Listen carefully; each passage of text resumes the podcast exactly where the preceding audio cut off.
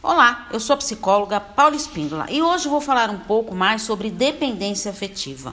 Que é a dependência afetiva? É um estado de imaturidade do ser humano. Desde pequeno somos dependentes e com o tempo vamos em busca da nossa independência.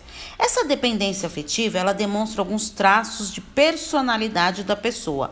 A autonomia fica abalada porque está sempre precisando da aprovação do outro para tomar as suas próprias decisões. É importante o dependente afetivo estar atento a alguns pontos. O primeiro passo é ter consciência da sua dependência afetiva. Reconheça seu valor, valorize sua autoestima. Avalie sua capacidade de controle de si. Reconheça sua dor, suas necessidades emocionais. Estabeleça metas para conseguir vencer a sua insegurança. Se estiver muito difícil a superação, vá em busca de uma psicoterapia.